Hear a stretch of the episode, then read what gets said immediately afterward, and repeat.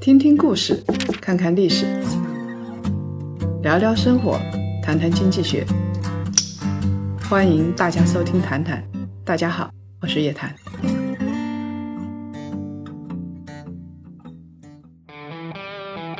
更多财经资讯，更多精彩热评，尽在夜谈财经。添加小叶子微信 ytcj 零零零九，夜谈财经首字母 ytcj 零零零九，备注喜马即可加入檀香大家庭，快来加入我们吧！中午，好，又到了本期的谈谈时间。这一期谈谈呢，我们想聊一点不一样的东西。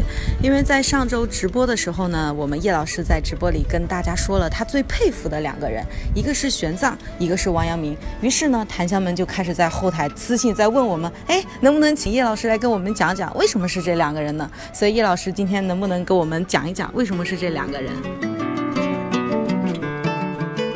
今天跟大家说一说啊，为什么是王阳明跟玄奘两个人？老有人问我佩服谁，我其实佩服一些人，但是最佩服的，成为我内心的精神指导，从中国的古人来说是玄奘跟王阳明。我发现啊，我佩服的人还是有一定的套路的。这两个人并不是我去刻意搜寻的，而是他们自己就刻在我的心里。我做很多事情的时候，我自然而然的想到，哎，如果是他们会怎么做，已经成为我的这个精神的指导和明灯了，灵魂的爱豆了，已经是。呃，对，绝对是嵌入灵魂。玄奘啊，我们知道他 西天取经啊，很多时候都是孤苦伶仃一个人，然后在沙漠啊，在山间啊这么走徒步，这就是我们下个礼拜要做的事情啊，到吉尔吉斯斯坦徒步。那我们花上五年的时间，我去追寻玄奘的脚步，其实也是为了让自己的内心灵魂更加安定、更加安稳。我身体可以很累，但是我的灵魂要更加安定。那玄奘他从小是出家的，因为他出生的那个时代，包括他父母那个时代都是战争年代，这日子是很难过的。他能够活下来就不错了。所以他们家他跟他兄长什么都是在寺庙里头的，因为在当时那是一个安宁的角落。从汉代开始，佛教传入中原地带，这个东西当时就是在传承的过程当中。我经常想象这么一幅情景：玄奘之所以受欢迎，除了他强有力的精神力量之外，然后呢，他还是一个什么样的人？首先，他应该长得挺帅的，他很高。《西游记》里边经常有一个说法，叫做“白胖和尚”，所有的妖怪都要抢唐僧，那就说明唐僧挺帅的。如果唐僧不帅的话，妖怪不会去抢他。妖怪怎么不抢八戒？还有女儿国的公主就是不放他，呃，就是不放他，对不对？那么从历史记载来看，我相信他不是白胖，因为你在沙漠走个一年试试，但是他身躯应该是比较伟岸、比较挺拔的，这个是。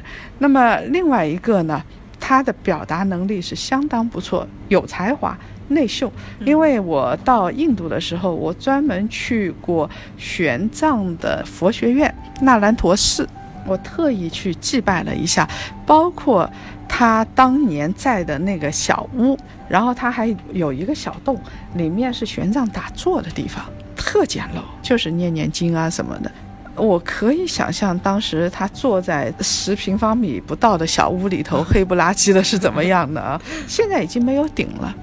我看看玄奘当初在的时候，想想当初玄奘在那边，僧人聚齐，当时是佛教非常盛行，那印度又是佛教中心，那兰陀寺又是亚洲的中心，全球的中心，佛教中心，众人聚齐，然后 听他讲经，不光是听他讲经，当时有讲经辩论赛，玄奘总能得大奖。那就说明他的头脑是非常的灵活的，辩才无碍，而且玄奘还能够突破自我，突破很多封锁。他没有那么多条条框框。那说僧人不是应该有最多的条条框框吗？但是玄奘没有，他为了追求自己的内心，很多东西他都是破约束。当然这不是破戒啊。他是破外在的约束。我们从他贞观元年跟在逃难的队伍里边离开长安，你就可以看得出来了。当时你到西域，你是需要有官房的，官房就相当于现在的护照，否则你是出不了关的。那么到了西域，我们有很多烽火台。现在有一个电视剧叫《长安十二时辰》，就讲的八团怎么守堡垒。其实它就是一连串的过去都有烽火台。如果是出现敌人的话，它是放烟为号的。这个在中国周代的时候，大概三四千年前就有了。就他造一个小台子在边境，然后呢，造了之后呢。如果敌人来了啊，这个游牧民族下来了怎么办？放烟，放狼烟，一排的烟就过来了。所以中国有个很有名的，叫做周朝的时候，叫为了美女一笑，周幽王，啊，褒姒一笑，然后他经常放放放，狼来了，后来就没人信他了，最后就被弄死了。就是这么传统的信息系统，那他要穿过这一个个边关哨所就不容易的。这绝对是斗智斗勇。我要什么时候走？我要什么时候喝水？我要怎么交涉？或者是我要怎么样去说服其中的某些人？或者是我怎么绕过去？这说明这个人是有实操的才能的。还有他在路上靠着他的才能，其实你不要以为他是天天在那儿沙漠里边孤身一人行走，也不是这样子的。我推荐大家去看看那个。黄晓明虽然很油腻，但他演的这个东西还不错，就是他演的那个玄奘取经的东西。他后来在西行的路上，然后往南这边走，一路到印度的时候，他确实是。九死一生也有过，靠运气度过也有过。哎，那个船突然说翻了，然后念念经就好了。这种情况真的有过。同时，他是一个很合格的外交官，在西域的路上，他到印度去的时候，像到高昌啊、秋实这些地方，当时就很多一个个小国嘛。他跟小国的国王成为好朋友，然后一直派一个大的团队跟着他翻过雪山护送他，到最后好像剩下没人了。但是从送出国的时候，那风光的很，是一个大团队送他出来。你想，他除了经书，他除了自己的身体和嘴，什么也没有，但是他能够达到这样的外交成果，我觉得也是。特别牛叉的事情，他已经不是民间的使者了，而是民间的智囊，也是大唐文化和佛教文化的传播者。而且等到他老的时候，回到长安，跟偷渡的时候光景是完全不一样的，对不对？呃，全城的人都在迎接他，对吧？他回到长安了，然后他开始翻译佛经，这一个相当浩大的工程。我也看一些经书，但是你说我去把玄奘的那个经书全看完，这是不可设想的，不能完成的工作，量太大了，而且你也不一定能够懂，因为玄奘的那个流派就比较难的。但是呢，他后来老了之后，他还经历了很多考验，第一个是身体的考验。第二个是要带领这个团队翻译经书的考验，因为当时他活到五十多岁，已经算是相当高寿了。当时人平均年龄，欧阳修《醉翁亭记》的时候大概是多少？四十岁吧，好像是四十岁左右，我没记错的话。他就这个文章里边就是写自己勃然白发，垂垂老矣，就那种感觉。那玄奘五十多岁还要做这样的事情，那相当相当辛苦的事儿。因为当时的佛教跟政治联系很密切的，那他有一个著名的弟子，据说跟公主在一起，那是很惨，被腰斩的。那对于玄奘来说是一个极大的打击。嗯，他是怎么这个保持内心的平静？现在长安边上还有是他圆寂的地方，就是内心深处找到归宿，然后后来圆寂了。所以我觉得他有精神。有实操能力，然后能够变通，能够坚持到最后，说实在不是一个容易的事情。再加上他还有一点点运气，否则很多人也西行取经，就是一场妖风过来，人没了，这种情况都有。这说明玄奘还是确实是有一点点运气的成分的，九死一生，然后完成了他的这么一个伟业宏愿。我觉得你再困难，能够比得上玄奘吗？人家当初这个西行踏上第一步的时候，还不是说说走就走了？你要一个什么都弄好，一个完整的方案放在你面前，你这个人生会到哪儿去？谁说的准啊？我们沿着那个大方向走就行了。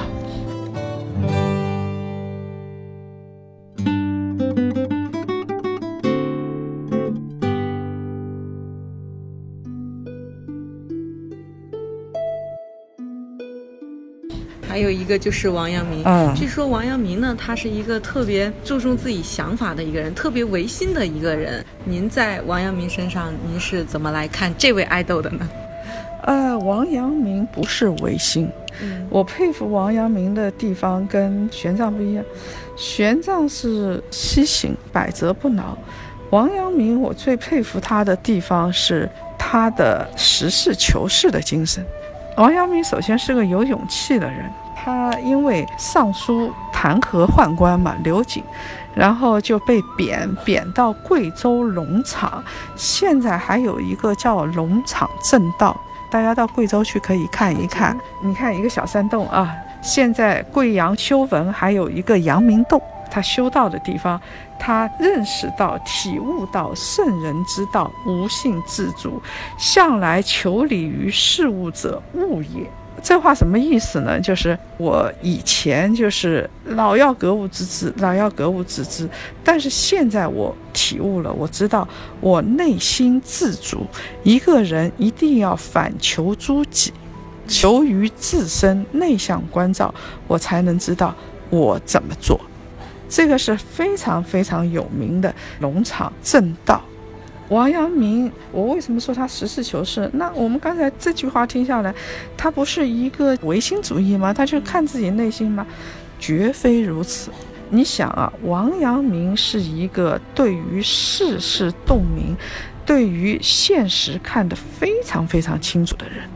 他有时候为了道，他可以牺牲自己。你比如说刘瑾上书，他知道会要没命的，他还是会去做。然后扒下裤子打屁股，这个是明朝对于大臣的惩罚。宋朝那是绝对不能想象干这样的事情。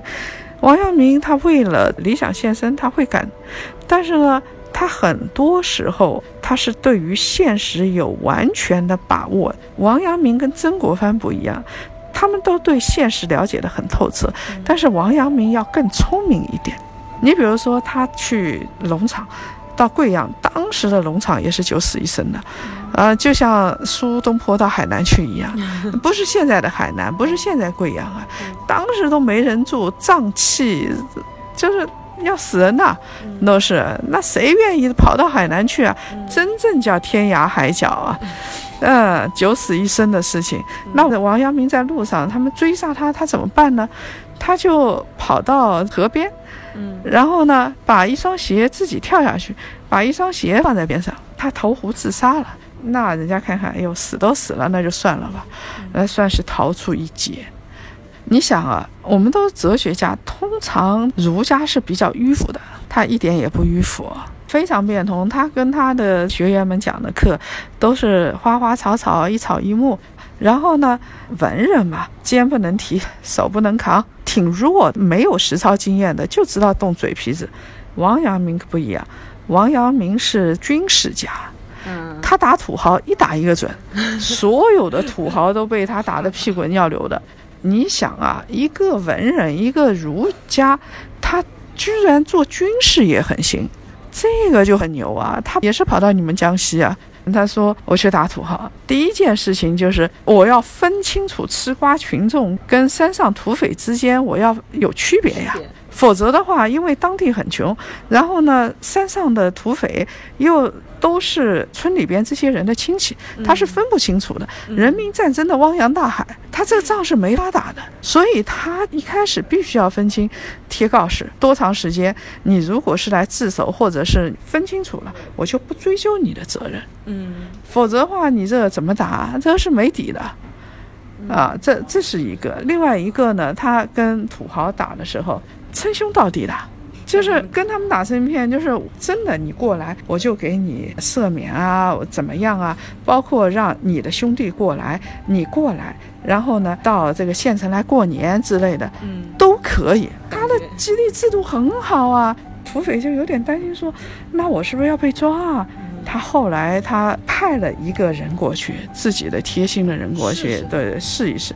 那王阳明也知道，你自己不过来，你就不信任我呗。嗯，那还是很好。然后把人家放回去，还把人家编入团队。然后呢，真正打仗，核心绝对不让你守的。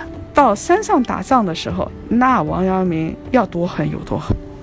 所以你说他是一个书生啊，绝对不是，他比土匪还土匪啊。但是呢，他这个是追求诉求自己的内心。什么叫做实事求是？就是我要达到救济苍生的目的，我现在就必须要这么做。我们经常有句话叫做“雷霆手段，菩萨心肠”。其实王阳明有点这样的架势，而且你看他打陈豪之战，打反叛的王，然后是打土匪，都是成功的。宁王朱宸濠。那么到最后还很有意思啊，因为他当时打宁王的时候，刚好是明朝一个特不靠谱的皇帝正德帝。现在京戏里边有一个很有名的戏叫《游龙戏凤》，讲正德帝这个南巡，然后跟乡下的漂亮姑娘打情骂俏，那就是讲的这个不靠谱的皇帝正德帝。正德一看，哟，你打胜仗了，那不行啊，我是大将军啊，所以正德皇帝把自己称之为大将军。然后他说：“这个得是我打赢了才行，不行，你把他放了，我再打一次。”后来像这个王阳明的处理也是的，他后来第一基本上就隐退了，打了之后急流勇退。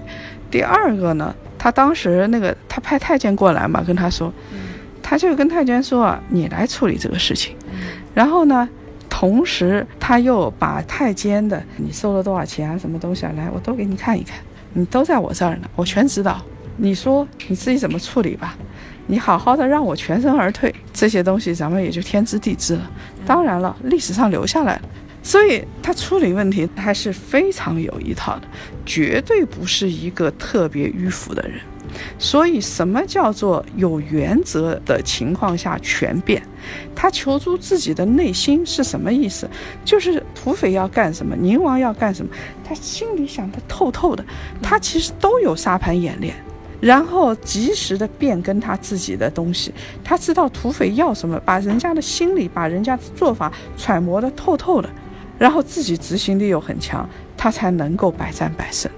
其实朝廷没人用了，他到最后快要过世的时候，他其实还是在打仗的过程当中，最后是把他派到广西去打的。所以哲学家加上军事家，这样的人才是很少的。王阳明就是这样的人才，这也是我每次我碰到精神上的问题，我想玄奘怎么做。但是碰到真正的要实操的东西，你会发现你王阳明看的更多。所以，中国从王阳明之后，他的弟子有各种学派的啊，然后包括到清朝、到民国，蒋介石，然后日本明治维新的时候，阳明学啊，绝对是一支鲜血。大家在看这些东西，要改革成功，都是从王阳明那儿来汲取营养的。我建议大家也都看一看。今天听叶老师讲这两个人的时候，我就感觉我听了非常多我自己之前都没有听过的故事。那其实每一个人都有自己内心追求的这个东西，也有自己嵌入灵魂的这个 idol。大家也可以在我们的评论区跟我们一起来聊一聊，大家自己的 idol 是什么样的，我们可以发起一个这样话题的讨论。那本期谈谈到这里就结束了，我们下一期再见。哎，诸位，我有一个想法啊，如果大家对于玄奘、对于这个王阳明都非常感兴趣的话，大家也都可以看看这方面的书，然后呢，给我们后台留一些长的言论或者是文章，我们大家到时候来学一学，好不好？大家来沟通、来交流一下。嗯，我们一起探讨。那我们下一期再见。